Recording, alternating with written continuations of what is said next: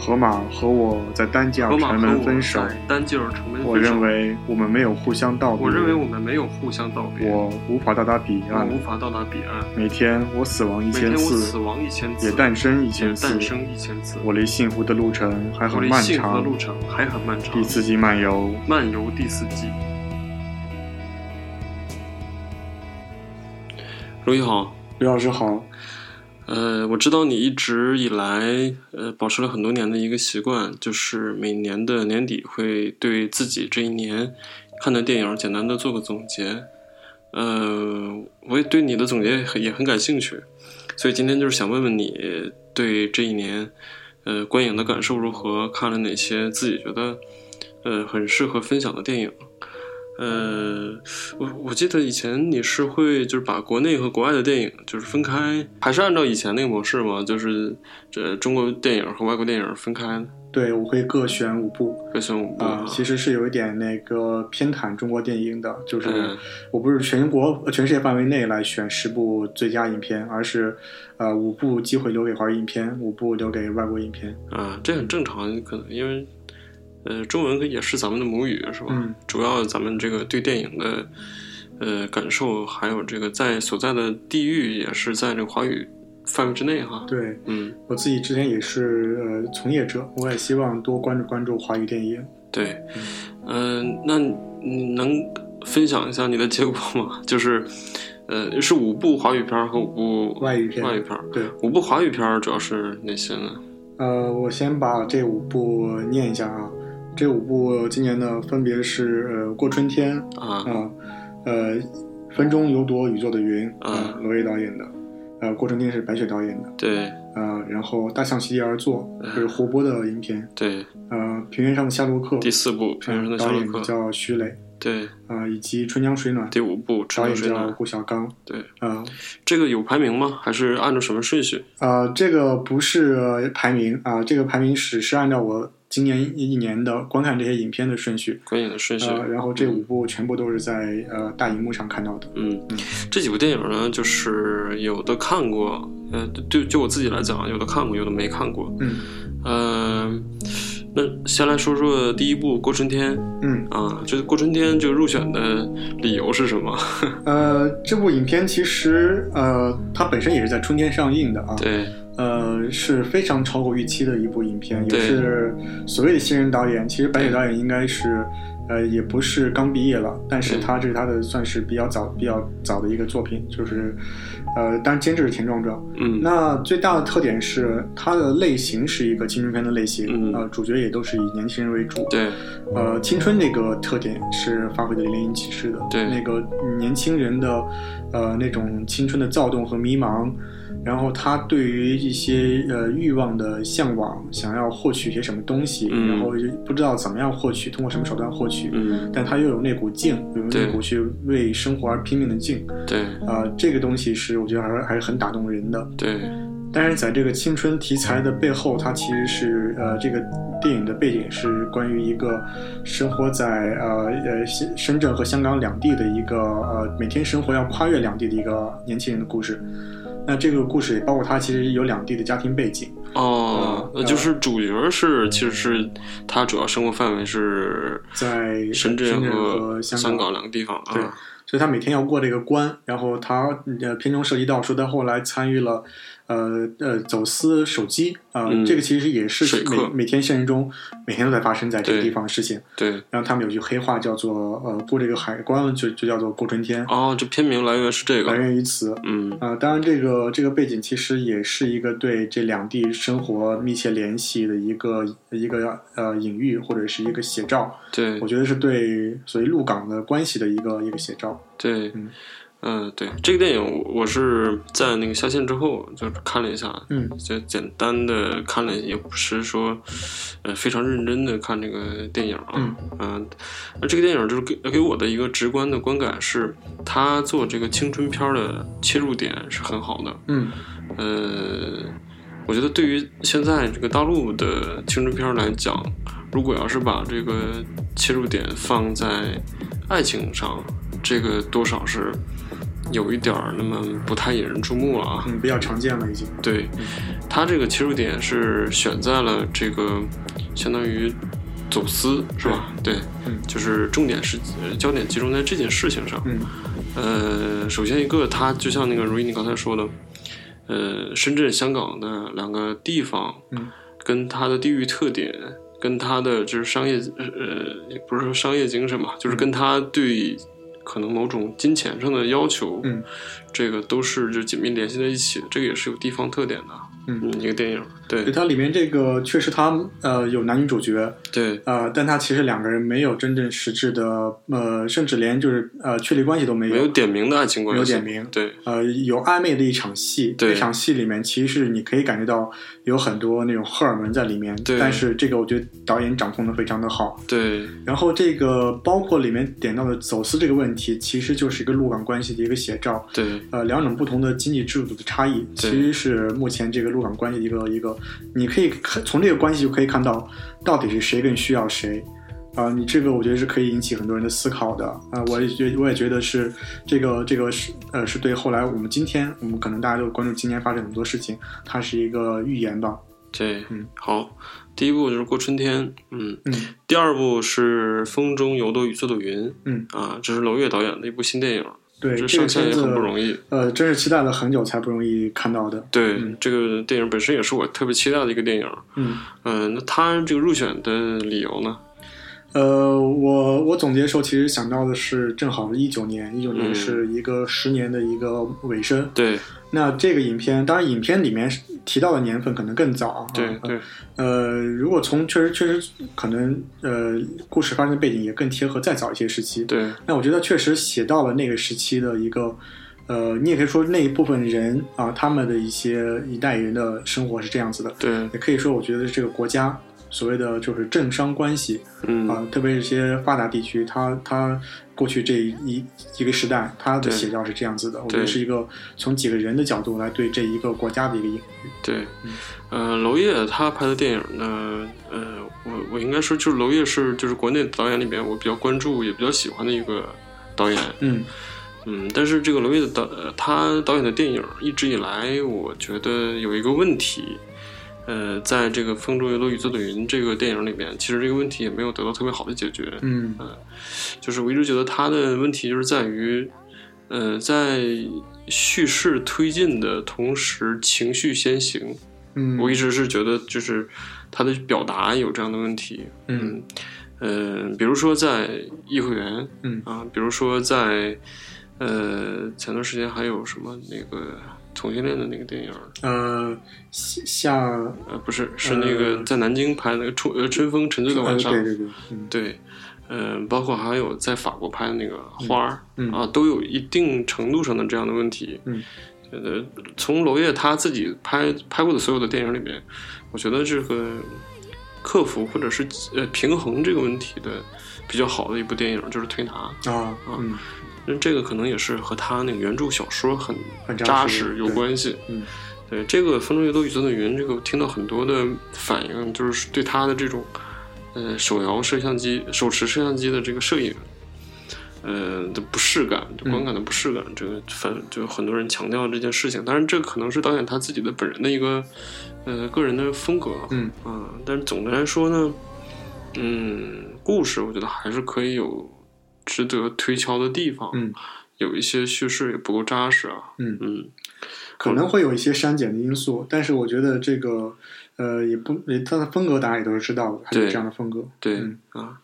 好，这个是《风中有朵雨做的云》，第三部是《大象席地而坐》。对我真是觉得这个是我目前看过的，就是华语电影里面最优秀的一个处女作了。嗯呃，很难想象这是一个呃年轻导演、新导演，而且是完全纯原创的，自己写的剧本，对自己拍的，而且这个影片就是呃，嗯，从它的调度，从它的这个，我觉得最重要选角也选的非常好，呃，包括里面的张宇，他当时其实还没有演《我不是药神》，啊，他当时还没有演这个电影啊啊，那可能电影出了个先后，就是顺序就是不太一样啊。啊，包括彭昱畅，啊彭昱畅其实现在也是很著名的小鲜肉了，对啊呃，然后包括里面的一些配角，对，呃都是非常出彩的。作为一个年轻导演，对这些演员的这个把控，呃，嗯我觉得是超乎预料的。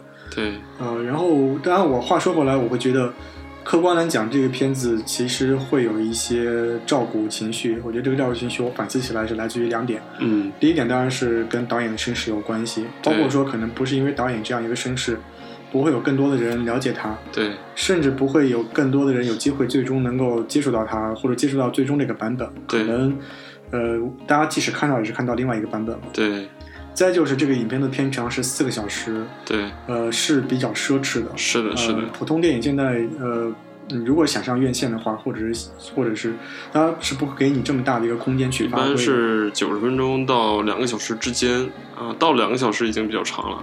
对，所以，呃，可以说是有一点呃取巧或者作弊，能够有这么一个时长。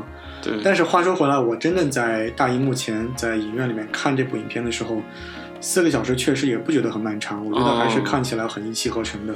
对呃，我是觉得呃因缘际会，最终是有这么一个版本流传在世，呃，算是一种不幸中的万幸。嗯，对这个电影呢，我自己是在家里看了几次，嗯呃，看呃几次都没有看完，大概都是、呃一个小时左右。嗯嗯，这个片儿呢，呃，对我来讲，呃一个是可能我自己的观影环境并没有创造一个很好的观影环境，嗯。嗯，再有一个就是这这可能是我自己的问题啊，呃，我是觉得就是故事刚开始的设定大概是在华北的一个小城市啊，嗯。呃，但是就是语言的设定，就是让我觉得它的就是地方特色或者地域的呃特征不是很明显嗯啊，这个多少让我感觉在刚开始的时候有一点出戏。嗯嗯这个可能也是我并没有看完这个电影，也嗯不是谈不上一个特别完整的印象。嗯，嗯，呃，这个我后来也有人看到评论是这么讲过，就是他在家里面看这个影片，呃，是呃不如在那个电影院大荧幕前看可能是那么顺利。对这个确实还是对人有一个这个片长是对人是很大的考验。对，这对这是一个要求啊嗯。好，第四部呢是平原上的夏洛克对嗯，平原上的夏洛克是，呃，我我很想在电影院看的一个嗯电影，但是就是当时在上映的时候，几个院线都分别，呃，几个城市都分别找了一下，没有合适的地方，嗯啊，也没有合适的时间，嗯所以就只能是就错过这个电影了。嗯，嗯，呃那你选择它的理由是？这个影片它上映的时候，其实有一些宣传，嗯。就是会说这是一个土味儿电影，土味儿电影。对，但是我会觉得这个影片其实呃，它是纯农村的一个电影，嗯。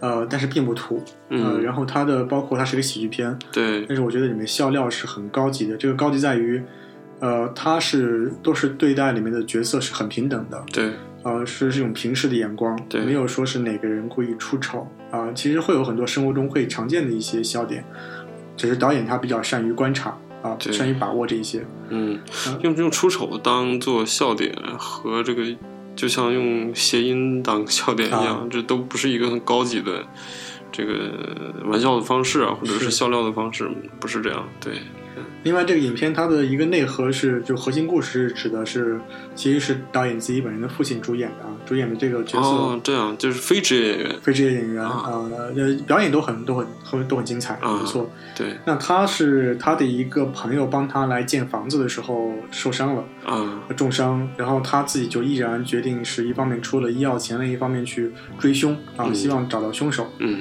呃，当然他冒的风险就是一旦找不到凶手，因为他也去报警了，那他嗯。可能这个钱就不能够报医医那个医保嗯。啊、只能他自己承担了。嗯，但是里面不管是他自己做的抉择，还是他的一些后来朋友们帮他一起去追凶，嗯都有一股这种侠义精神所在哦，啊。然后我会经常说，这个因为故事发生在河北，河北呃，就是自古燕赵之地，都出一些壮士，出呃慷慨悲歌之士啊。对，那那确实能看能看到他们身上有一股侠义之气，嗯但同时这个这个故事里面也有很多很浪漫的地方啊。他们不是只是一味心思那种壮士，对他，们也是有很多呃很很有有有感情的、有浪漫的地方。比如说这个呃呃主人公这位父亲，他其实建这个房子是为了完成他亡亡妻的一个心愿。嗯那最后因为各种原因，这个房子呃也也没有建成的情况下，他是在房子里面搭起了一个呃布布帘啊、呃透明的布帐，嗯里面放了金鱼，嗯然后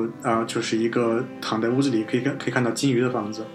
这个可能是全片稍微有点超现实的地方，嗯比较嗯，魔幻的地方，但其实也是最浪漫的一个地方，对是一个点睛的地方，对，基底还是一个喜剧片儿。是一个喜剧片。对，嗯，这个也是我很少见到，说是就如意你对他评价，呃燕赵之地出壮士这么一个评价。对，一般在现在的生活当中，似乎是对这个华北都评价不高，是吧？啊 嗯、贫瘠啊，嗯单调啊，嗯这个不美啊，嗯这些一般都是这些评价。现在已经很难能听到就是对华北有一个比较正面的一个评价啊。嗯对，这个故事给了你一个比较丰富的一个形象。嗯嗯朴树还给这个片儿单独做了一版音乐，对然后在《希望田野上》，嗯，他是这是二十年前的吧专辑，哦，嗯在《希望田野上》是九九年出的吧？嗯，那就是跟白桦林是一张专辑啊。对，我记得好像是啊，嗯嗯，重新出了一版叫《在希望田》嗯啊，嗯，这个也是呃很打动人的一个音乐。也很贴近。那咱们一起把这首歌听完吧。那些坏天气终于都会过去。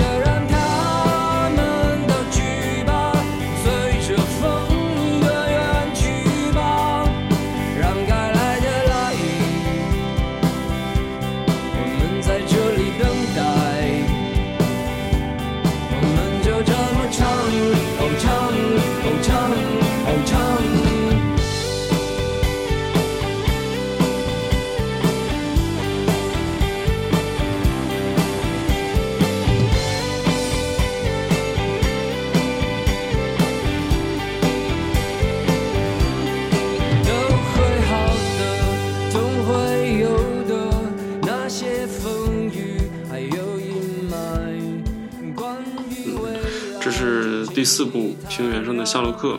嗯嗯、第五部呢，《春江水暖》。春暖嗯对，这这个电影我也没看过。这部影片今年是拿了 First 的呃最佳影片，嗯呃，我是也听说很久，最后是在厦门的金鸡百花电影节上看到的，嗯啊、然后呃，也算是这个导演的，就是年轻导演的一个呃一个比较初期的一个作品，对，但是也是看得到这个导演他自己很成熟的这个呃风格。呃，我觉得有两层，第一层是导演本身的才华，嗯呃，他这个影片内内容呢，其实是有提到了，提到一些人文山水的一些概念。嗯那嗯其实整个影片看下来，也就是仿佛是一幅山水画的概念。嗯特别是这个，呃，我当时还提到了一句话，就是传统上，特别是那个呃，不管中国自己的书画的这个流派上，会分成呃南北两派，北方主要是工匠画，呃，南方主要是文人画。文人画，对，那呃，这个呃，西方把这个南派就叫呃叫做呃对，西方管这个叫南派，中国古代叫做文人画，对所以西方叫做 Southern School。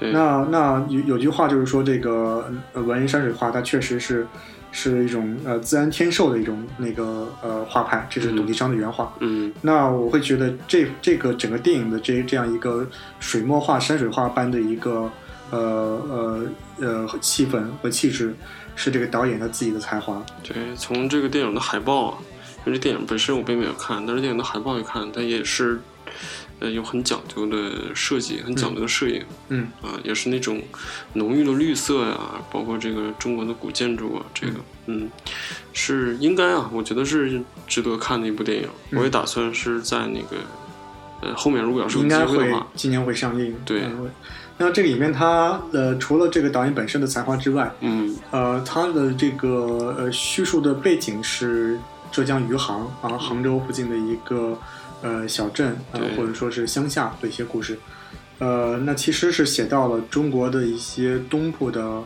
一呃农村或者说是呃乡镇它的一些故事。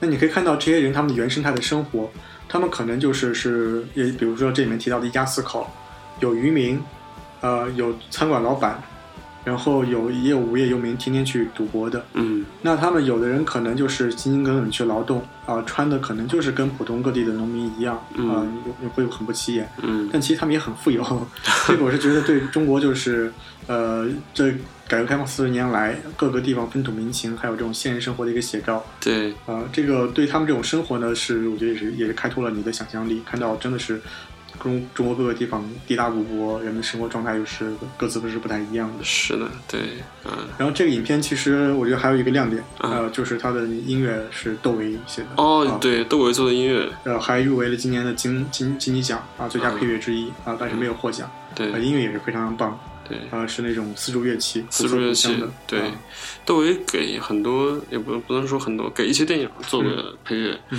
我记得好像印象比较深的《厘米的猜想》，《啊，对，厘米的猜想》啊，还有是不是有个电影叫《重返二十岁》呃，那个印象不深了，啊？嗯。记得是窦唯是做过一些电影配乐，他的那个电影配乐一般来说呢是，嗯、民乐的就或者类似于民乐的这个基础，啊对，然后可能有一些，呃，就是即兴音乐或者氛围音乐的，就是这些嗯特点在、啊，嗯。呃，这个一定是这个电影的一个看点，嗯啊，对，呃，我觉得这是足够吸引人的一个理由了，光对窦唯这一条。对。那以上就是我今年排名前五名的华语电影，分别是白雪导演的《过春天》，罗烨导演的《风中有朵雨做的云》，胡波的《大象席地而坐》，徐磊导演的《平原上的夏洛克》，以及郭晓刚导演的《春江水暖》。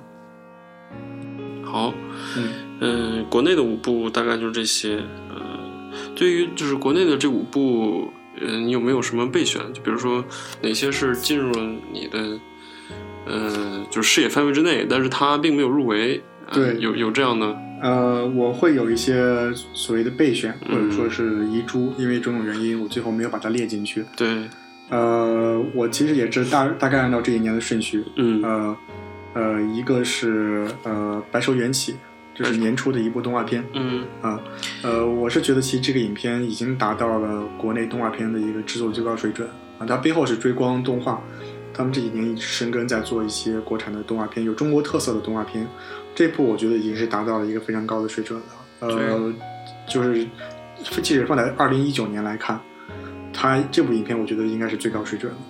呃，那它我就是影片本身呢，它其实是，呃，我们可以看到它跟我们从小熟悉的 IP 跟那个《白蛇传》电视剧有关系，有关系。但是它其实没有过度的去消费那个 IP，它嗯另起炉灶讲了一些这个前传的事情，哦，里面有很多大胆的想象力啊。就是大体的世界观设定是按照就《白蛇传》的它设定。里面的这个许仙的人物和嗯。白素贞的人物、小青的人物都是有的。都是有的啊，嗯。但在这之外，它会有一些大胆的一些设定，一些、哦一些想象力的一些呃神话的东西，对。那，些是我觉得是还是很高的想象力，是也是很高级的。嗯。呃，但是它的结尾的时候点到了，点到了跟那个《白蛇传》我们看到的那个台湾版的电视剧它的一些联系。嗯呃，然后你看到那的时候，哎，确实又会觉得有一股那种热泪盈眶的感觉，很熟悉的感觉。所以这部影片我还是很觉得从动画片来讲是很值得推荐的。嗯，这个很不容易，就是在咱们的一个视野范围。其实对我自己来讲，不是一个看动画片很多的人啊，嗯对。但是这个如意有你的推荐，我可能会关注一下《嗯，白蛇缘起》。对，另外一部年初的影片是《流浪地球》。嗯啊、这个影片特别是从呃之前的电影从业者的角度来讲，我就知道这部影片能拍出拍成最终的成片，我们看到的样子有多不容易对啊！它有呃，首先当然需要极大的才华，对，也需要对电影足够的热爱，也需要对整个细节，包括对整个工业化流程一丝不苟的一个坚持，对还有各个方面，包括各各个技术的角色，大家几乎都发挥出来了，就是中国电影人的最高水准，或者说以前没有预期到的一个水准。嗯最终成就了一个确实目前中国本土电影来说最接近于好莱坞同类型影片的一个水准的电影。对，呃，我记得印象很深的是，这个影片虽然说呃，可能原作者本身嗯呃，他是一个呃，就是呃，很多人会批评说没有人文情怀的一个理工作者作家呃，刘慈欣。啊，对，包括这个影片其实也用了一些爱国的元素，啊，但是我确实也看到一些就是很有国际观点、国际化眼光的一些国内的作家、嗯呃媒体人，他自己看完这部影片都会觉得，确实你能从这个影片看到一些所谓国人身上那种自强不息的精神，嗯。暂且不去讲什么家国情怀，但是这种民族精神对你是可以看得到的，还是挺让人感动的。对，是值得去看的一部电影。嗯对，当然我还没有看。对，嗯、还有其他的？这个呃刘老师没有看的话那，我可以告诉你说，以中国人目前电影工业来说，嗯可能还要有有有一部影片在工业水准上超越它，可能还要再等一等。啊，他就是现在 目前在看到可以看到的几年间，可能他是最高水准。啊，嗯好，呃，我还有一部呢，就是呃，今年春天，一九年春天，嗯，呃，刚过去一九年春天看的万马才旦导演的《撞死了一只羊》，对，这是咱们一起一，起看的，对啊，一起呃看过一次。当时我其实是二刷了，对。啊呃，监制是王家卫，嗯。啊，然后这个影片其实不是很长，对，篇幅不是很长，呃，它是来自于这个导演万马才旦导演他本身的一个短片，嗯。啊、本身是很有诗意的一个故事，也很有禅意的一个故事，对，很有哲学意味的一个故事，前后大概分了两部分。啊、嗯第一部分是是关于一个呃呃司机啊呃金巴他的故事，然后第二部分是关于这个司机跟他路上遇到的另外一个杀手金巴，对，然后在梦梦间，然后转换了自己的身份之后的一个故事。呃，这个故事其实是简而言之就是一个庄周梦蝶的一个故事、嗯啊。对，然后放在了就是一个民族语境下，呃，用一个民族语言讲述出来。特别是这个影片很有意思的是，它里面放了这个《我的太阳》啊，是一个啊。藏语的，藏语我觉得这个也是很有意味的一个一首歌曲。对，嗯，然后这个影片，呃，里面的人物不是很多啊、但是特别是两位女主角嗯。也，是非常的点题。对，呃，我其实后来在呃厦门电影节，我在看那个《春江水暖》的时候，我嗯还遇到了男主角，遇到了是哦。金巴的那个演员，他本人叫啊金巴，啊，嗯呃，然后也是很幸运。对我我还有个就是有个小插曲印象还挺深，你还记得当时坐在你旁边那个两个小女生吗？那看电影的时候有有点印象不深了。啊，嗯嗯，就当时呢，就是咱们俩就是坐在旁边，然后你旁边坐了两个藏族小女生，你还记得吗？哦，有印象了，他们在讲藏语，对他们一直在就一边看电影一边在那个讲藏语，对还说了一些这电影里边的藏语口音。啊，对对 啊，因为这这个是用汉语说的啊。啊，对对嗯对对，嗯，这是个小插曲啊。对，嗯嗯、还有其他的吗？呃，呃，另外就是今年年底的时候啊，一九年年底的时候，呃，我我我这个影片其实后来我在排完这个顺序之后我才看的，比较可惜。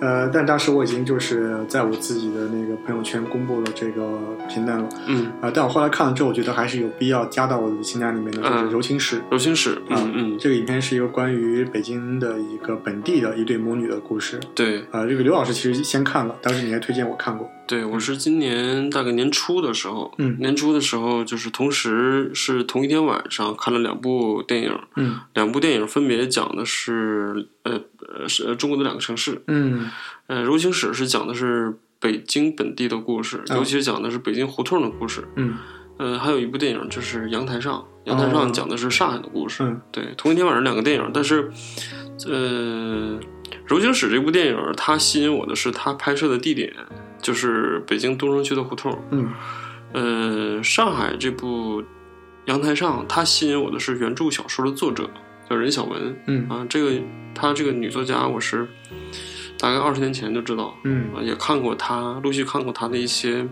小说。嗯我觉得这个，呃，一个她是就是还是有这个上海地方特色这么一个嗯作者人群嘛。你、嗯这上海也是一个，呃，出出很多作家，并且很有地方特色，就是这么一个地方啊。嗯然后再有一个就是。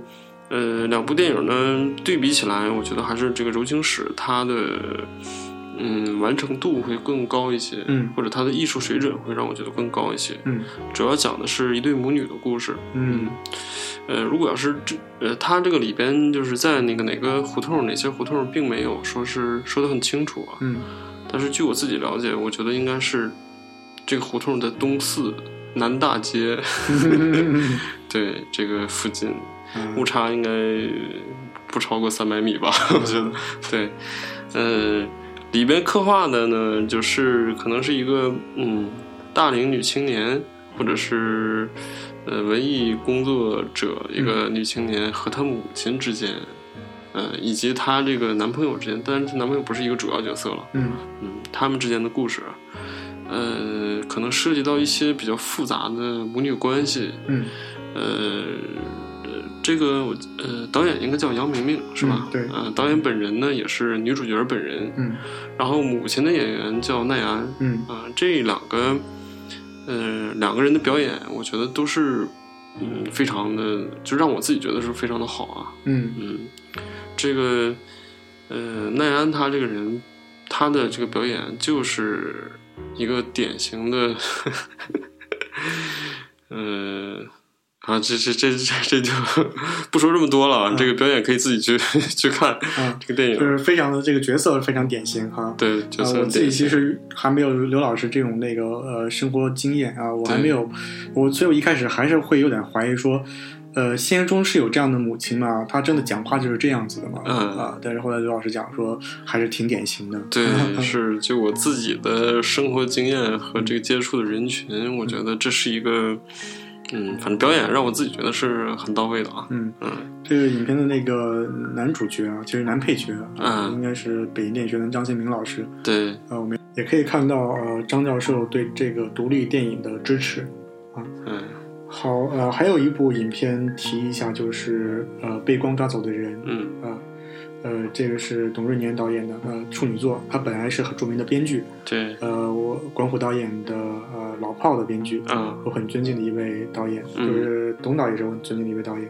那他这个影片其实是有一个科幻的外壳，但是是探讨了一个哲学命题，嗯啊，呃，甚至有点存在主义的命题，所以这个影片是有一点观看门槛的。故事是很日常的故事，嗯发生在每个人身上的，它有四条线，嗯。呃，有关于中年的爱情的，有关于呃呃呃中年爱情啊，有被有关于呃被小三的妻子啊，丈夫找到小三，嗯。然后妻子要跟丈夫离婚，嗯。但是丈夫突然不见了，然后妻子才去去找丈夫的一个过程，呃，才才发现自己其实没有那么了解她的丈夫嗯。啊，呃，到最后她终于有一切都释然了啊。嗯。然后还有一条线索是一对青年情侣的，嗯。这这这一部分可能呃大家可能会有点难理解，嗯。呃这一部分我自己也觉得跟我自己体验比较远，嗯。呃，还有一个是白客演的，这个其实是一个关于同性爱情的故事，嗯。但是也也很隐喻，而且据说是有删节，嗯。但是这条线索大家觉得还是有限的这个篇幅里面点到了一些爱情的本质，嗯，所以这个影片是探讨爱情的，里面有一个黄觉的一段戏，黄觉，呃，这段戏其实是呃也点到为止了，嗯。但是我觉得这段戏其实有点关于爱情的搏击俱乐部的意思啊，它给你了哦。另外一种可能和想象力。啊、啊所以我觉得这样的一个表达或者说这样的一个呃呃传阐叙述啊，是以往电影里面很少的。呃，嗯这个电影其实我觉得很值得看。这个科幻嗯可能在预告片里面很多人会看到这个科幻的一个类型，但它只是一个影子而已。如意你这么说，这个让我对这个电影还是很有兴趣。啊、对，值得要看一下。啊，对，就是电影，这听起来容量是很大，呃，是很密集的，嗯啊，内容很丰富，啊，就是，呃，在这个篇幅里边会有这么多故事线嗯存在，然后一起一起发展，嗯啊，并且这还是一个有哲学高度的一个电影，我是很有兴趣去实际的去看一下。我觉得有可能是今年被低估的一个电影，就是说从大众层面的受众角度来讲被低估的影片。嗯另外，这个电影的这个表演真的是非常精彩了，就是黄渤的本人的表演，嗯呃呃，里面还有一段酒桌上的戏，嗯呃，这个是被很多人夸过的，就是太写实了，你自己只要经历过，你就会觉得非常非常写实。酒桌上的戏，嗯。嗯，这这让我想起《狗十三》啊，对我也想到了《狗十三》嗯。对我觉得比比《狗十三》还要再写实一点啊，那《狗十三》可能跟他的视角有关系，是一个小孩子的视角，对对对，嗯，这个我也要看一看，值得对照一下。对，好，那这个就是国内的这些影片啊、我的嗯五部影片以及一些备选的是呃遗珠啊。嗯，好，那国外的电影，国外的我的五部影片是、嗯。呃小家伙第一部小家伙，啊、是一个哈萨克斯坦导演啊、嗯，德瓦兹沃伊他他的一个影片，对，这部电影也是咱们俩一起在那个内亚影展，嗯嗯，呃林相他在呃北京的朗园嗯，呃语社他举办的一个影展。对，嗯，这是第一部小家伙，第二部。第二部是分俊昊的《寄生虫寄生虫，嗯嗯，好，第三部，》，是呃 Netflix 上线的一部影片《婚姻故事》，嗯，导演是鲍姆巴赫。对，婚姻故事，就是你在咱们俩应该在之前的一期播客里面对啊也提到提到，当时其实这个录的时候，呃，这个电影还没有上映，还没有上线，对，我记得你当时是也是很看好这个还是很期待的。对婚姻故事这个电影，最后看完还是就是没有失望啊。没有失望。对，好，这个咱们随后再说。嗯，第四部，是阿莫多瓦的《痛苦与荣耀》。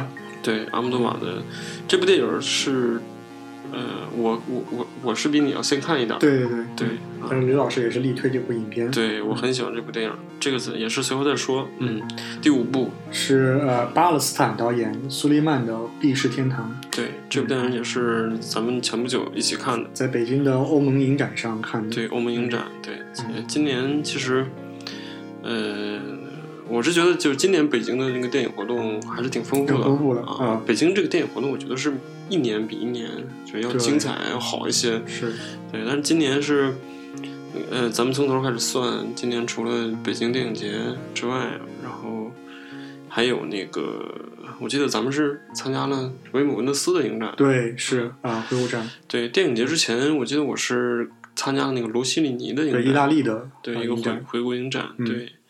然后今年还有一些，比如说像日本影展、对欧盟影展欧、盟影展，对呃，后来还有北野武的影展，北野武的影展，啊，还有一些日本动画的影展，对啊，嗯，这个几乎是每一两个月都有一些固定的就回顾展或者展映活动。嗯。嗯。明年应该呃就二零二零年，对。已经今年了，已经嗯还有更多。啊，呃，据说上海上海。是也是每周都有影展对，啊，他们号称，嗯。所以北上这两个城市，中国的一线城市，应该是将来这样的文化会越来越丰富。而且咱们从就是刚才咱们对自己的这些电影的一些选择，能看得出来，就是中国的二零一九年的电影市场，我觉得还是分了一部分给一些小众的电影嗯或者文艺片儿，嗯，或者是新导演的影片，新对新导演的一些影片，呃，给了这些影片的一些空间，对呃，并且呢，呃，各地的电影节的活动，像还有影展的活动，嗯。也是今年也是不少，对年初的像北京电影节，对。然后上海电影节，对。呃，西宁的 FIRST 影展，对。啊，平遥的电影节，对。然后金鸡百花电影节，对。然后年底还有海南电影节，对，包括澳门电影节，今年的质量也很高。嗯嗯。海南电影节，嗯，对，嗯，你知道我想到什么了吗？想到什么了？呃，伊桑霍克，啊，对对对，嗯，呃，我觉得他今年真的是请对人了，对 请对人了。啊，嗯，是，啊，对电影节的宣传也很大帮助。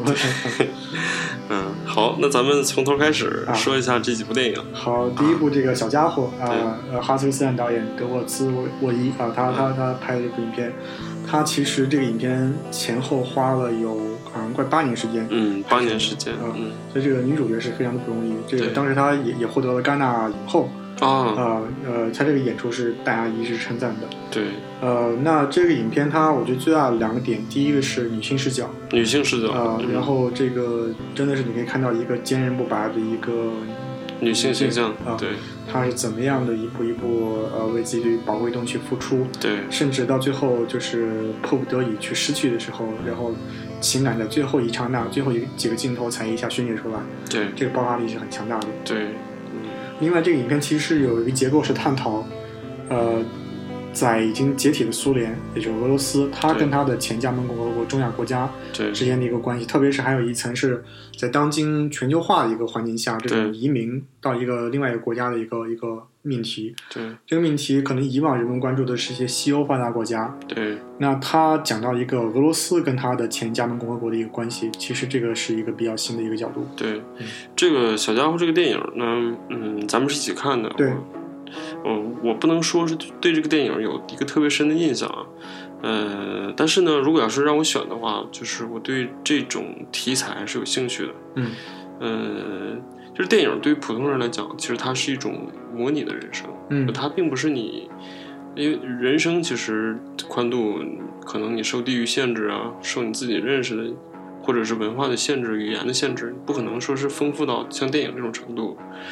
但是呢，就电影给了你一种可能性，就是你去看一看，就是哈萨克斯坦人他是一个什么样的生活环境，嗯。他过什么样的生活，就是像在那种地下工厂啊、那种拔鸡毛的生活，嗯他是或者是隐藏起来，嗯在那个医院里面就怎么自己这个非常艰难的生活、嗯啊，这个呃模拟一下或者看一下别人的人生是什么样儿。嗯同时呢，这个小家伙这个电影，我看着，因为我对这个中亚地区的电影不是很熟悉，但是在呃二零一八年的时候，我记得我是看了一部《白轮船》，我嗯不知道你知不知道？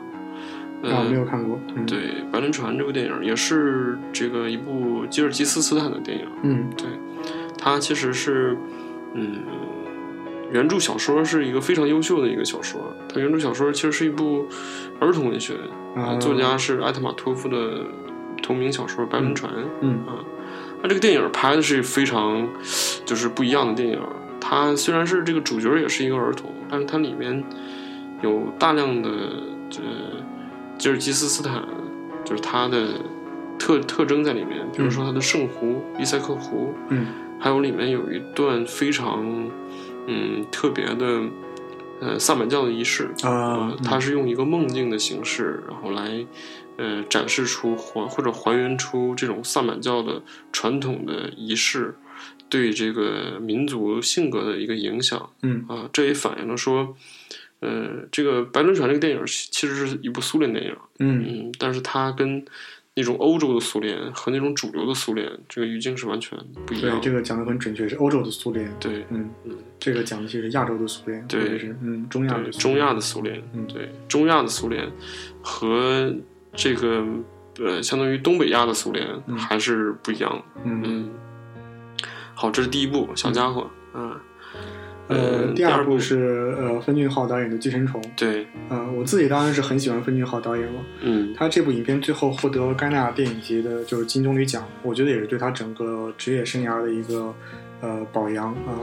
那那那这个影片呢，我自己是没想到这部电影会，它其实就真的不一定是分俊昊呃最高水准的影片，嗯，但也许他将来也会有更高水准的影片。对，但这部影片我觉得还是足够优秀，呃。足够优秀，嗯。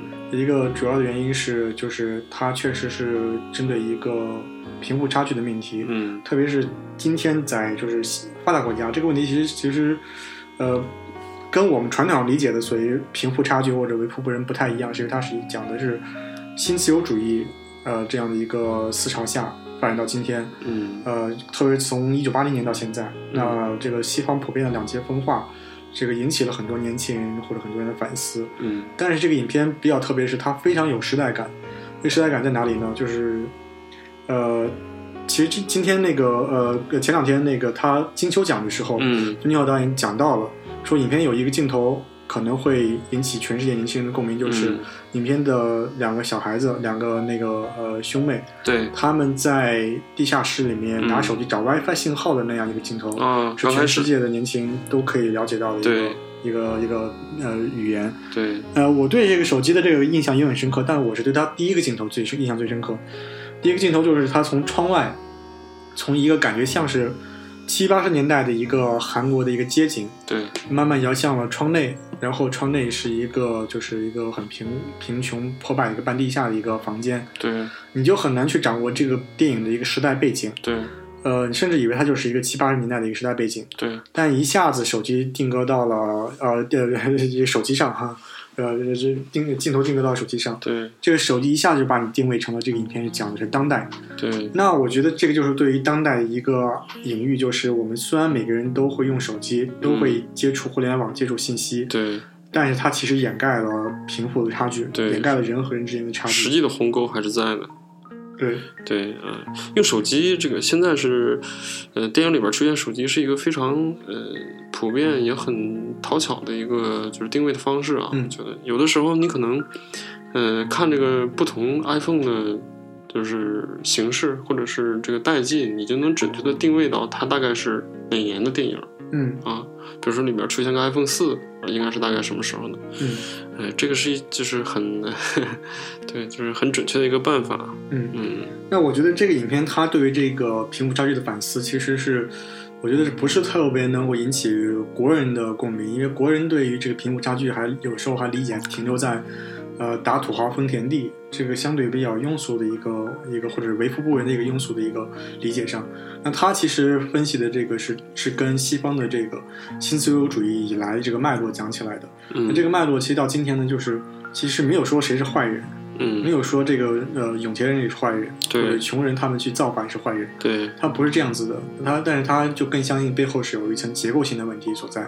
对，这个是另外一个问题了，就是讨论平等和正义之间的问题。啊，对，对，嗯呃，是哪种正义是一个合适的正义？嗯对，这是另外一个命题了。嗯呃，就我自己来讲呢，就是我原先就是对韩国电影其实也是有一个刻板印象，嗯就是韩国电影是比较喜欢探讨这类的问题，嗯或者是探讨这类问题的是就是韩国的电影拿到国际上之后的一个普遍的一个标签。惯性对嗯比如说，就是去年李沧东导演的《燃烧》燃烧，对，嗯《燃烧》也是一个我自己去年很喜欢的一个电影，但是我对他来讲不不是特别喜欢的地方，也是在于他也探讨了这一点。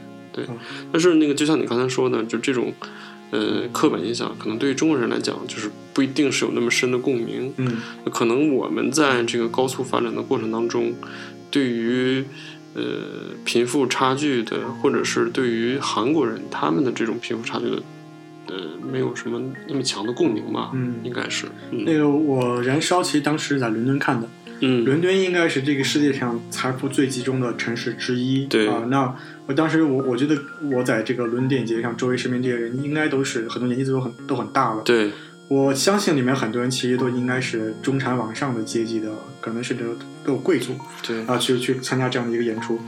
那他，那他，我觉得看到这部影片，其实他们这个哎，对于这个韩国所讲述的这种贫富差距的问题，我觉得他们可能这个观点是很奇很很有意思的。他们可能应该比国人看这部影片更能够理解到其中的一些意味。比如说里面有一个场景是，呃呃，刘亚仁，两人、呃，当时听到他们说你们周末会干嘛呢？他说我，嗯，他说我周末会在家做意大利面。嗯，然后嗯，刘亚仁就就就愣了一下，对，但是但是这个点其实周围的这些英国观众全部都都都都感受得到，然后嗯全场大笑，这个大笑里面是能感觉到，呃，他们领会到导演对于这个贫富差距的一些意味的所在。对，嗯。呃，那呃，这部影片我觉得另外有一个就是呃，《寄生虫》另外有一个点就是，呃，它其实是一个非常荒诞的一个影片。对，是的，啊、它这个荒诞性其实是我觉得很多国人对它褒贬不一的一个原因。对，啊、就是它的很多细节情节其实经不起推敲，包括人物的脸谱化，是的，呃，包括这个很这个好人就是那个样子，然后穷人就是另外一个样子，包括他们的生活环境就是无限的夸大他们的贫富差距，对，这些其实我觉得都是基于导演的一个荒诞化的设定，但是好像中国观众不是很买单，所以会很质疑这个影片的很多细节和一些呃人物的一些那个动机。我觉得这个就是看你怎么理解导演了。我觉得导演其实不是那么认真的，他在这个角度上来讲，嗯，嗯好，这个是《寄生虫》这个电影，嗯，嗯。我觉得它也代表了说，不止奉俊昊了，更是韩国电影这二十年来整整二十年啊，就是从应该是一九九八年他们拍这个大片，就是类型片，呃，当时应该叫《生死谍战》，嗯。呃，好像应该应该就叫《斗鱼》吧，还是那部影片，嗯。呃，那是他们第一部所谓的商业类型大片。嗯呃，《寄生虫》其实也是一个类型片。嗯那整整这二十年，韩国商业电影、类型电影，或者是它整个电影产业发展的一个总结，嗯，最终拿到了这么一个戛纳电影节的金棕榈奖对，啊，这是对他的一个褒奖。呃，今年对于那个奉俊昊导演，这个还是还还有另外一件大事啊，嗯我觉得对他这个本人来讲，啊，就是他的杀人回忆和这个真凶被擒获这件事情。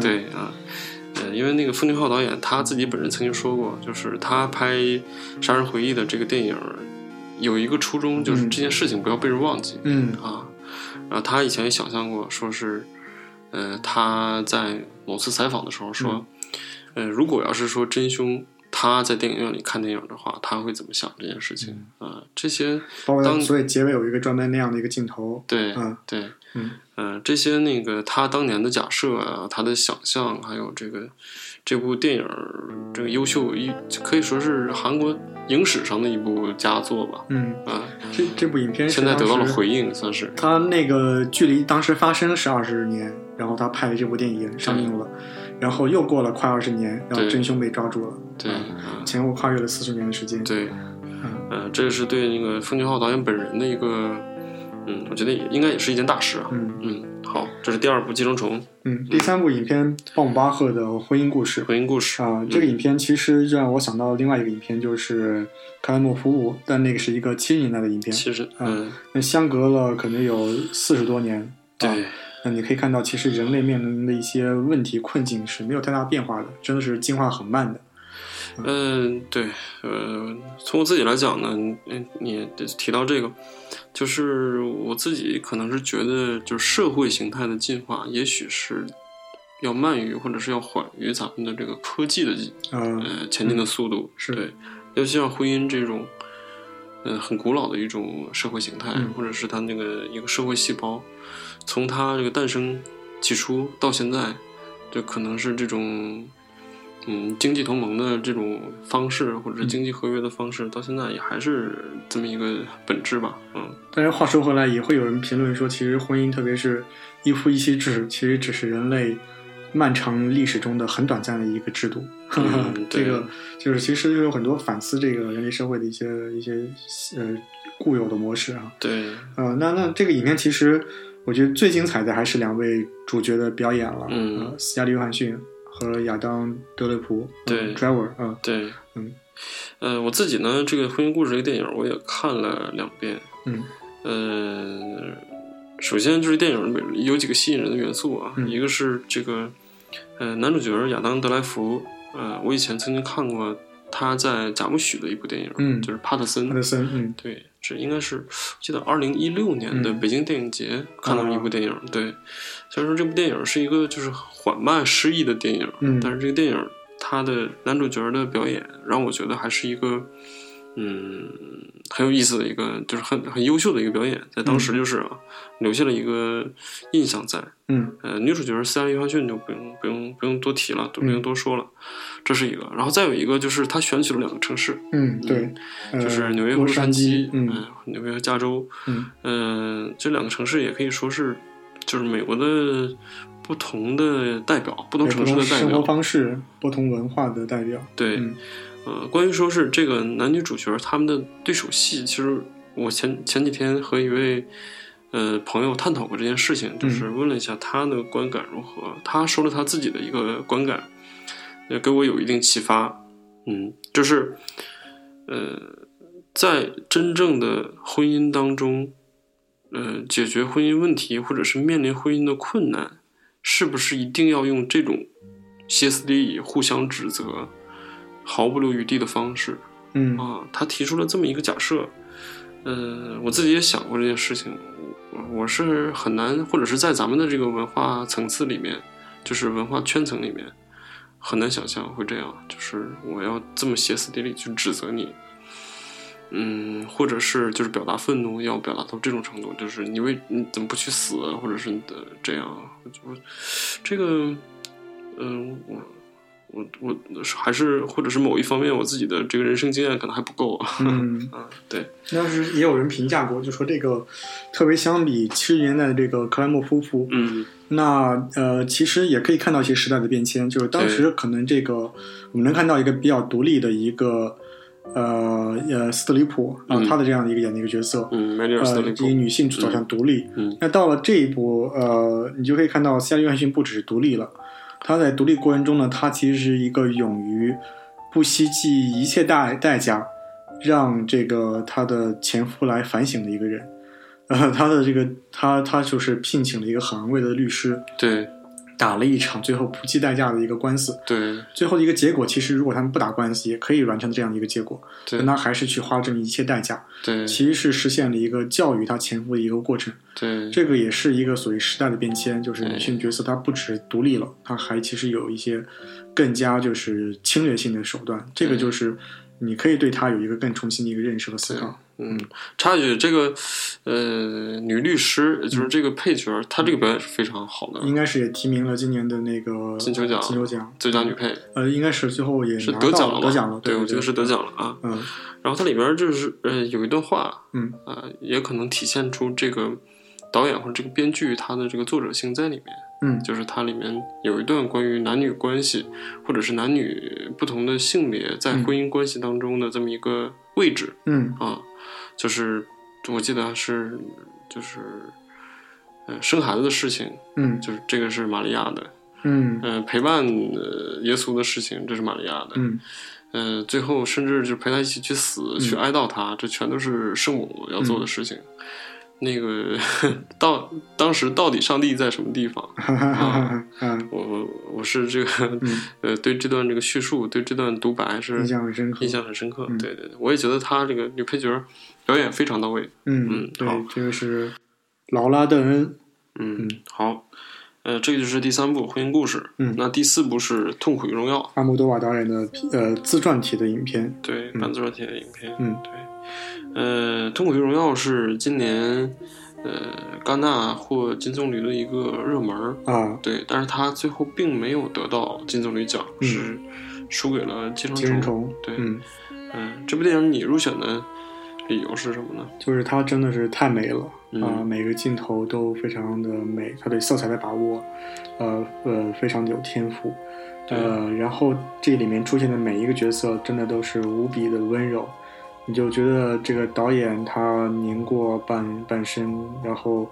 他在回顾的时候真的是带着一个爱意去看去看每一个人，给每个人身上都赋予一种温柔的一种气质。对，《嗯，我被这个给融化了。痛苦与荣耀》这部电影应该是我先看的，是吧？嗯，对，对我先看的。嗯、这部电影呢，应该是如果要是选的话，二零一九年的新片儿的话，这部电影应该是在我自己的榜单里排名第一。嗯，对我非常喜欢这个、这个这部电影。嗯。呃、首先呢是它的呃画面，它的摄影是嗯。就很美。嗯。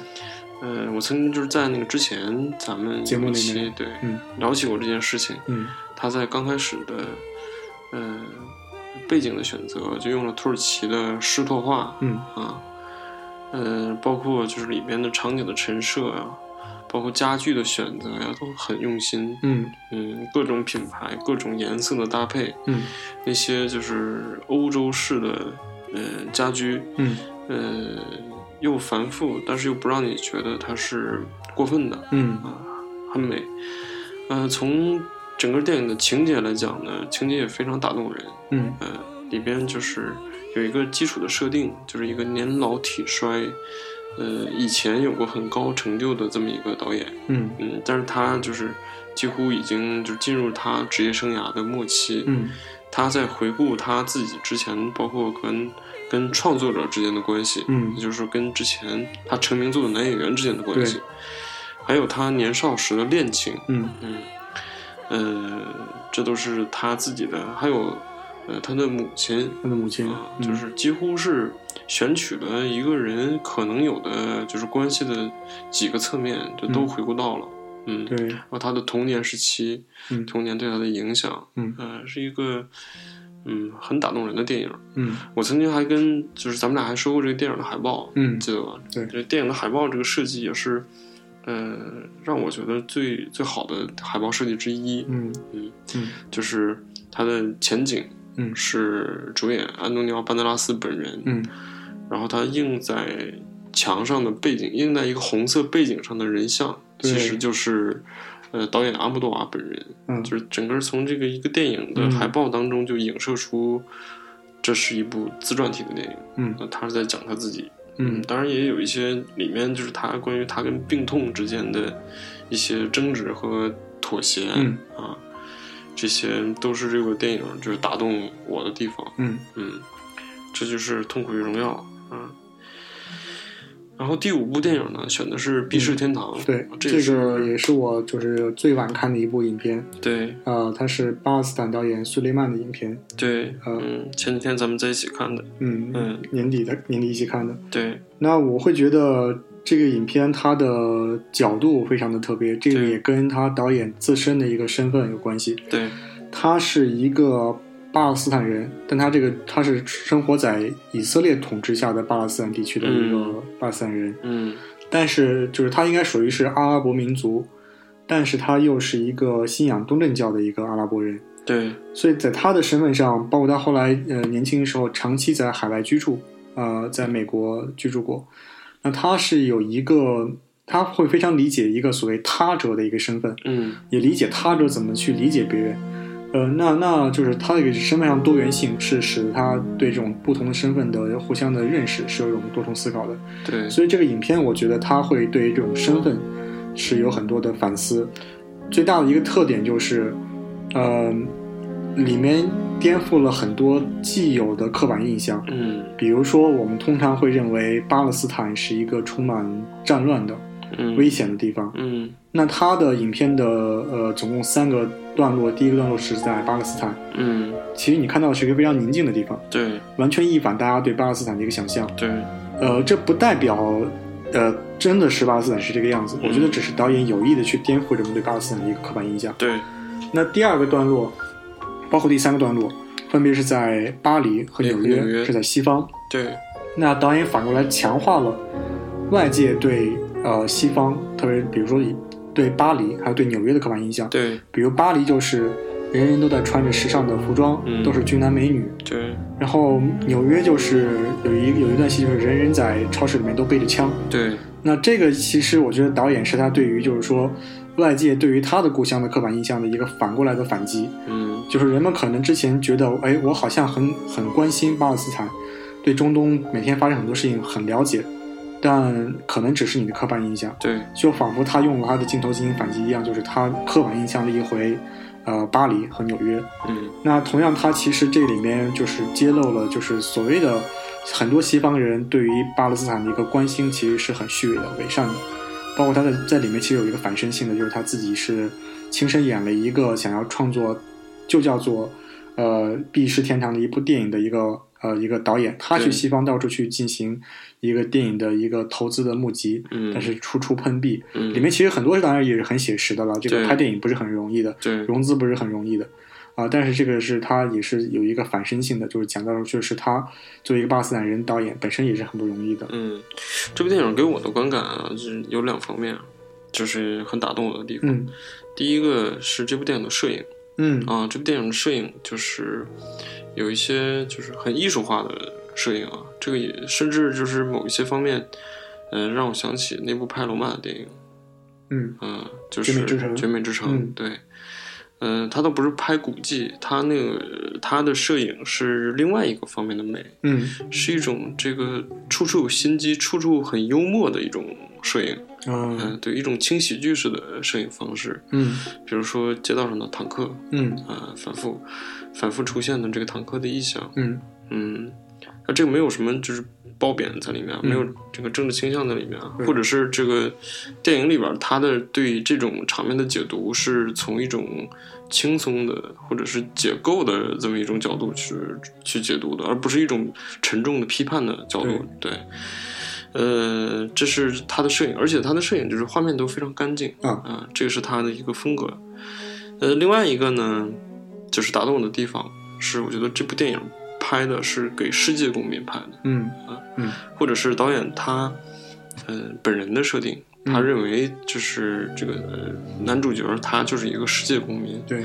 呃，就是一个世界公民，这是一个提供给世界公民的一个范本，嗯。啊、就是作为呃有民族身份，但是你的自我认定是个世界公民，你应该过一种什么样的生活？嗯。啊，呃，这是我对《避世天堂》的一个看嗯法。这个《避世天堂》在我的呃个人心中也是一部就排名很好的一个电影。嗯嗯，它里面当然有大量的这个隐喻，甚至很多是明喻了，就包括呃，这个主人公他的这个邻居，邻居偷他的东西，但最后还在大摇大摆的在在旁边来种树。啊，没错没错，对这个很多人说其实指的是以色列了。对，啊，呃，里面还有包括说是在纽约中央公园出现的一个呃女天使身上穿了一个巴斯坦的服装，对啊，这个肯定又是一个名誉了。啊，对，嗯国旗是吧？国旗，对，嗯它这里面有很多的这种符号在里面，嗯呃，包括说其实一群这个在美国定居的巴勒斯坦人，但是他明明在一个很自由开放的社会，但是就在一个整齐划一的一个环境里面，人人都像被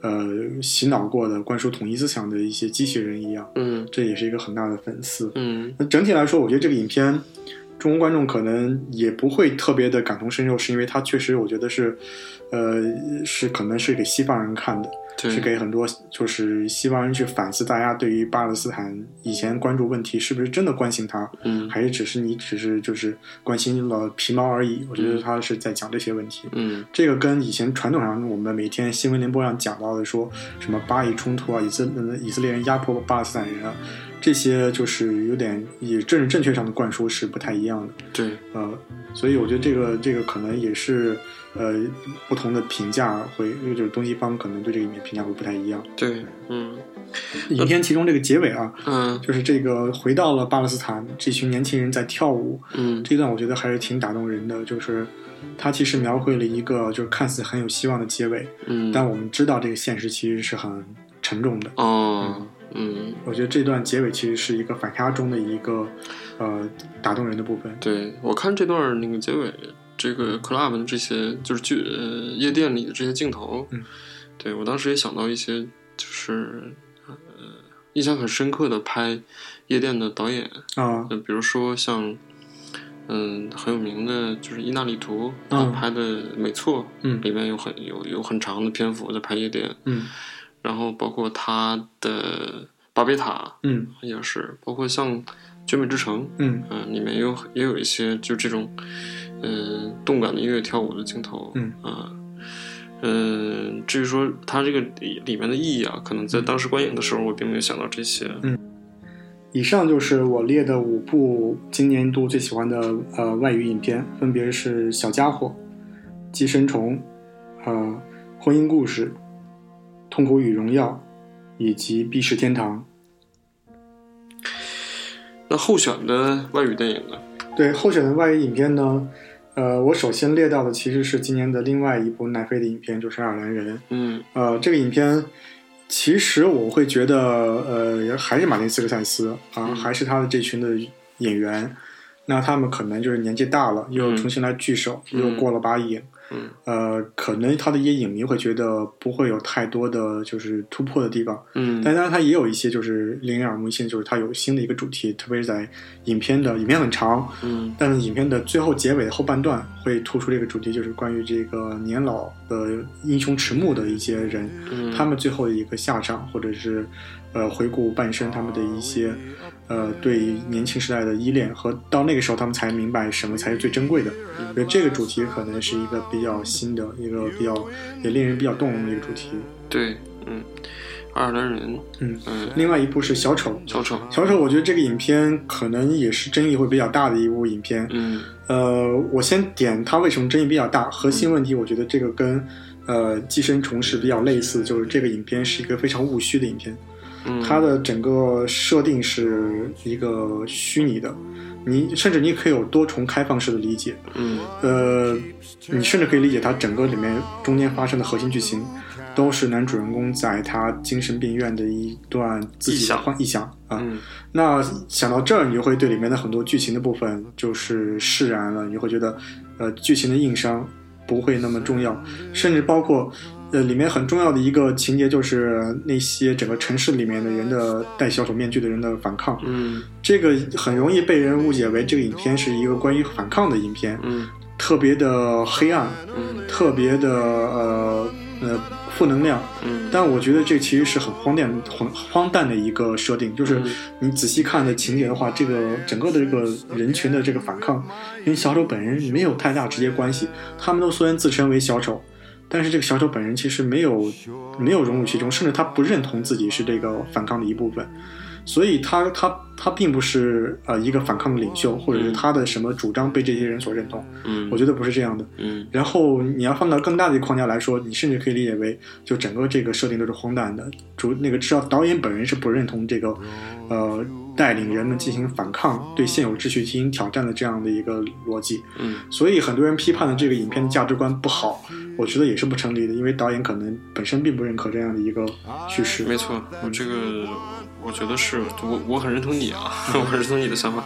这个小丑这个电影，其实呃是今年我比较喜欢的一部电影。嗯对，呃，首先呢，就是呃，跟着你刚才的话说，就是提到了小丑所谓的荒诞啊，嗯嗯，这个荒诞，我觉得是这个电影拍的它的成功的魅力之一。嗯啊，它就就是所有的在虚拟的场景之下拍摄出了一种荒诞感，嗯这是电影的成功的一个要素。嗯嗯，对。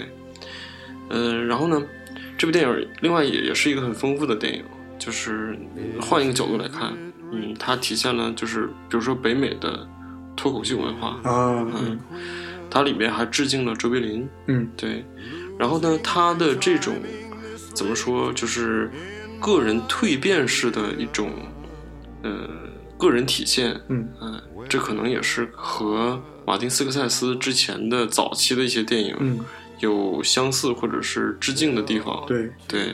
出租车司机，对呃喜剧之王，对，嗯。嗯。然后呢，这个小丑这部电影还有很多其他这个优秀的地方，比如说它整个电影的配乐，嗯啊，呃，用了一些就是比较老的音乐，嗯，然后在各个部分，比如说小丑这个开枪杀人的部分，嗯他在表演的部分，不同的这些音乐的展现，是不是小丑这个音乐也也得了那个金球奖？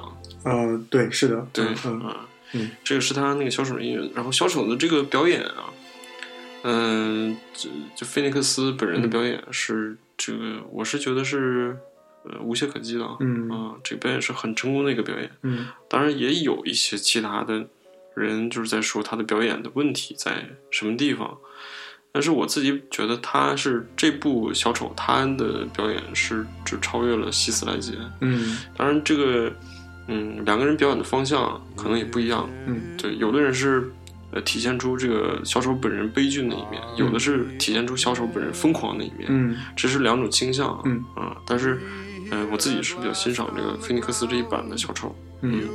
呃，再话说回来，就是可能很多人不认同，但如果你认同里面的一些价值的话，嗯，它其实也给了另外一种解读，就是关于反抗这部分，对，确实是也会引起很多人的共鸣，因为它讲述的是比较类似于，呃，整个西方目前大家都会面临的自由主义引发的各种困境。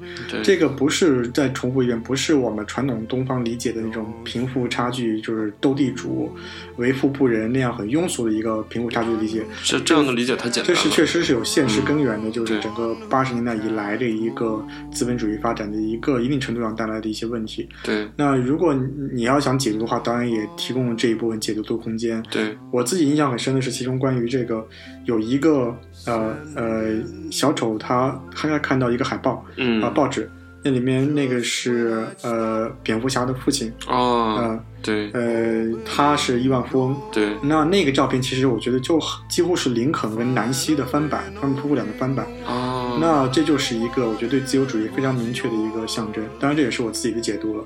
是嗯是林肯和南希是吧？嗯，那就是照片，我觉得很像林肯和南希的形象。嗯嗯好，这个就是小丑，嗯这部电影，嗯，所以也也许我们以后会在那个节目里面会再详细说一下讲一，下这部影片。对，嗯嗯，呃，再下来一部是《宠儿》宠儿啊，嗯宠儿》这部影片呢，导演是希腊导演兰斯莫斯这是我很喜欢的一个导演，啊，之前这个《龙虾》我也很喜欢。对，啊，那这个影片其实也是同样很多很多中国观众可能会不太喜欢或者不太满意的，是因为它是讲宫斗的。嗯，那中国已经有太多这样宫斗题材的电视剧了，对，那里面的各种手段呀、心计呀，就是呃非常丰富，真的不是这种就是英国的这个王宫的宫斗是可以比拟的，所以大家会觉得很小儿科。对，但是这部影片里面关于女性角色，然后这个彼此之间这种恩恩仇交错，我觉得嗯，这个把握还是很细腻的，甚至有点返璞归真的意思。对，嗯，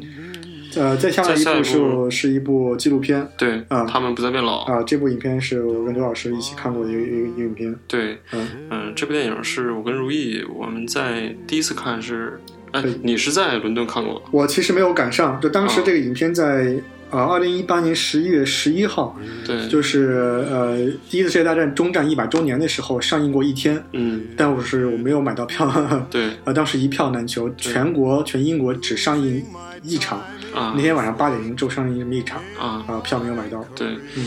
呃，我们是在那个北京北京国际电影节的，就是当时的展映上，嗯。对，咱们俩一起买的票，嗯。看的。当时呢，呃有几部电影可能咱们约定一起要抢，嗯。然后把这部电影的优先级排在了最前面。对。嗯，结果呢，这票也买到了，但是发现这个电影可能想看的并就热度对，嗯不像咱们想象的么，对。对，嗯，这部电影呢，呃，是这样，就是，呃，我记得是是我在二零一七年，呃，二零一七年吧，还是一八年就去伦敦那一次，啊一八年，一八、年对嗯，一八年去伦敦那一次，那个去了一个博物馆，叫帝国战争博物馆，嗯。嗯。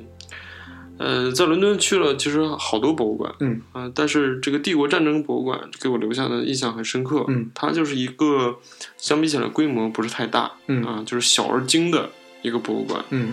其中呢，它一楼的展厅，它分分分几几层啊？三三层楼吧，大概是啊。一楼的展厅是主要是展出的一战嗯。一战的藏品。嗯。它这个电影的呃，对吧？它这个博物馆呢，也是因为一战而对就结束而建立的。嗯，它里面那个有大量的就是跟一战相关的藏品，比如说当时的各国的军装，嗯武器，嗯。呃，枪械，嗯。呃，包括旗帜，嗯这些还有一些文书文献，嗯。还有一些影像资料，嗯。嗯看完这个博物馆之后，我我记得当时我也跟你推荐过，嗯。我这个博物馆，我我觉我觉得是也非常值得一看，嗯，啊，这个我其实，在读书期间都还没有机会去，对。但后来刘老师推荐之后，我自己去去了，对。呃，还是很很值得去的一个。对，而且人也很少，嗯。对，这个当时给我留下的一个就是有一些直观的印象啊，就是。呃，最好看的军装，因为我记得一七年的时候看了一个电影《敦刻尔克》，是吧？啊对啊，嗯当时看敦刻尔克那个时候，英军他们用的军装其实是一战的老军装，嗯当时还没有换成就是二战的那个军装。嗯当时就觉得这个军装是很好看，嗯那种深绿色的就是毛呢军装，嗯很好看。呃，这次呢，在那个帝国战争博物馆里面就看到了，比如说像奥匈帝国、嗯像俄国，嗯还有包括土耳其的军装，嗯法国的军装，嗯、就各式的军装大大家在一起比试了一下，我觉得这个奥匈帝国的军装这 啊是嗯最好看啊，嗯，嗯，大家这个一战就是他们的绝唱了，对啊，咱们有机会看到的。对有机会也可以去看一下。嗯还有当时坦克，嗯啊这个印象也很深刻。对当时一战那个最早那个水柜的那个坦克，对，当时我记得咱们在看那些老的驿站那些纪录片儿，什么跳针的那种纪录片儿里面，就这个坦克是是像玩具一样，对，啊、嗯但是实际看到那种，呃，坦克就是一比一的比例的那种坦克复复制品，那是很震撼，非常大，嗯对，而且它那个。坦克它是用一种斜着碾压过来、碾压过战壕 的那个角度，对嗯这么一个角度，嗯，让你去头是倾起来被吊起来的一个，对，是是是很震撼的，向你扑面而来的感觉。，嗯，也能感觉到当时这个德军那种惶恐，是吧？嗯嗯我自己是在呃一战中战百年当天，十一月十一号拜访了这家博物馆。当时这个博物馆的这个正门口，当时人也不少吧？人很多啊，嗯呃，当然带着孩子去。对，呃，我是早晨参加完他们这个一战中战的这个纪念活动，在这个伦敦的白厅，嗯啊、就是唐街十号旁边，白金汉宫旁边，然后中午就赶去了这个博物馆，然后、嗯但是最震撼的是，当时这个博物馆正面这个墙铺了一整面墙的虞美人花。虞美人啊，对这是一战的，包括后来英国纪念战争的一个纪念物，对就这个虞美人花。大家普遍都会戴，啊胸口会戴这种。他当时做了一个类似于装置一样的这样的一个设计，就是整整面墙上一直延伸到地上，像一个花的河流一样，对，从从天空一直宣泄到地面上。我记得那个时候你还给我拍过视频，是吧？啊，对对，嗯嗯，那个画面还是挺挺深刻的。对。那这个博物馆和这部电影的关系是什么呢？咱们可能还没说。对我们讲了半天，确实是因为他们有非常密切的关系。对，嗯。嗯、是那个新西兰导演彼得·杰克逊对，他是呃把帝国战争博物馆的馆藏的照片，嗯。呃，还有一些影像的资料，嗯。经过重新上色、重新修复，呃，重新还原，嗯。呃，就是重新又制作出了这么一个纪录片儿，他们不再变老。嗯。呃主要讲的是其实是以英军为主吧，对，啊，以英国或者英军为主的这么一部纪录片儿。嗯。啊，我我觉得这这个这部纪录片儿是值得珍藏的。对，啊，非常好看的一部电影，当然里边儿也很残酷，嗯。一些真实的战争的场面，比如说真实的受伤的人、真实的尸体，这些都是有一些体现。本身纪录片这种技术和这个手段就已经足够真实了对啊。然后彼得杰克逊又用了更加就是先进的科技对它进行了色彩修复。对，嗯嗯，当时我记得有一些评论就说这这个电影太血腥，嗯嗯但是我自己是想是，呃，他如果他要是真实的，就不用去回避它，啊啊，就是他这些是真实发生的事情，这些都是真实的历史，嗯嗯，就就就就去尝试去接受。嗯好，这是这部电影，嗯，我接下来讲一个影片，叫做《江边旅馆》。江边旅馆啊这个嗯是在北影节上看到的一个影片，洪尚秀的新片。洪尚秀嗯嗯，但这个影片还是有它很很一致的风格，嗯就是讲一个中年知识分子他的一个一个故事。那那那这个影片其实主要就是美了，就是很漂亮。嗯啊、在一个江边旅馆发生的故事，又是大雪漫天，一个雪景，嗯一个夜晚。嗯然后这个主人公是一个作家诗人，他自己呃晚上又吃饭，然后在这个这个酒店呢又偶遇了呃两位很曼妙的女子，嗯跟嗯他们还有很长时间交谈。嗯那呃，当然第二天这位诗人他就过世了。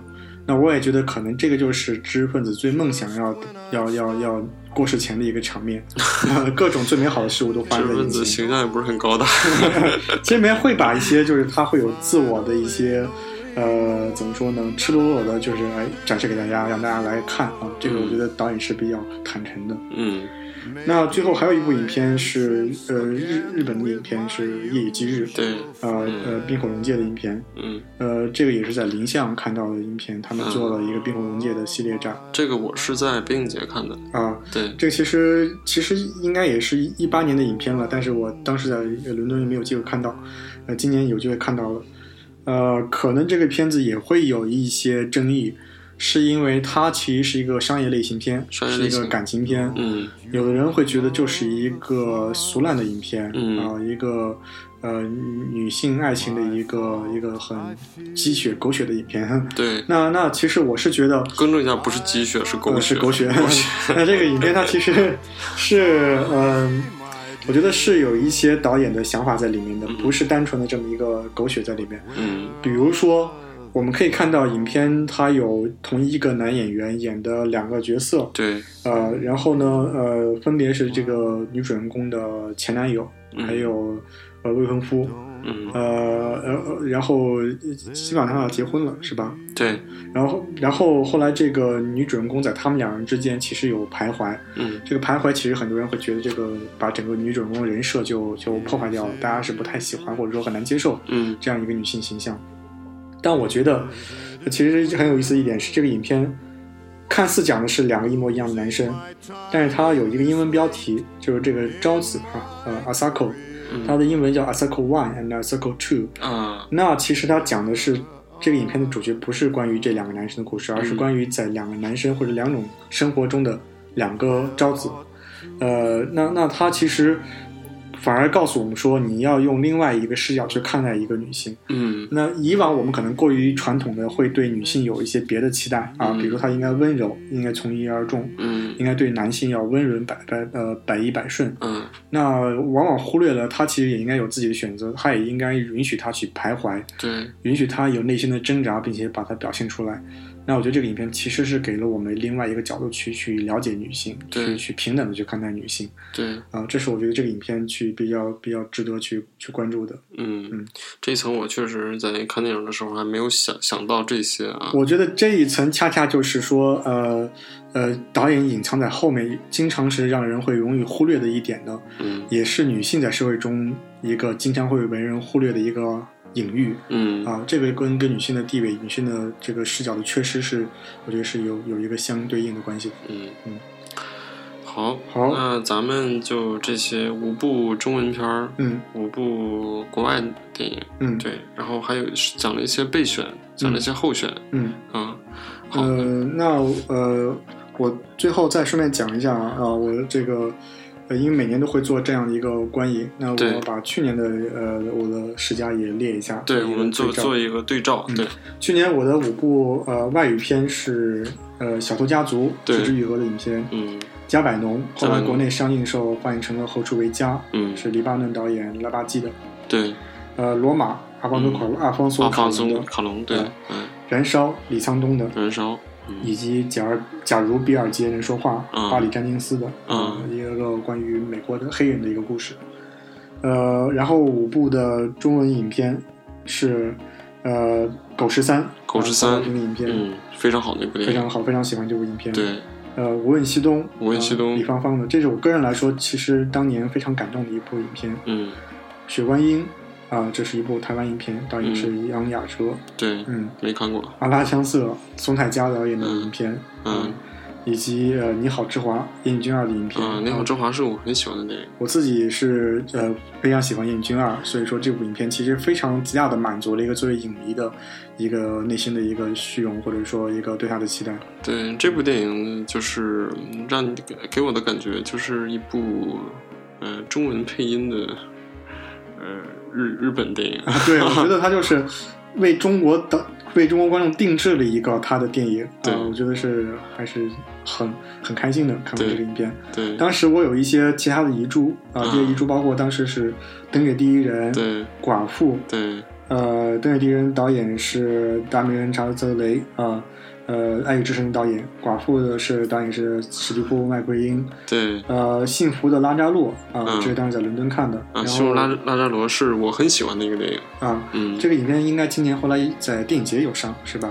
嗯，对，电影节有上，呃，《波西米亚狂想曲》嗯呃呃，当时的国内的影片呢，我当时后来呃备选的是包括年初的《大世界》，嗯呃，《我们是药神》，嗯还有《地球最后的夜晚》，嗯，以及《冥王星时刻》张明导演的影片。我很喜欢《冥王星时刻》，呃，对当时我也很喜欢，但是当时我没有列入自己的前十。对啊。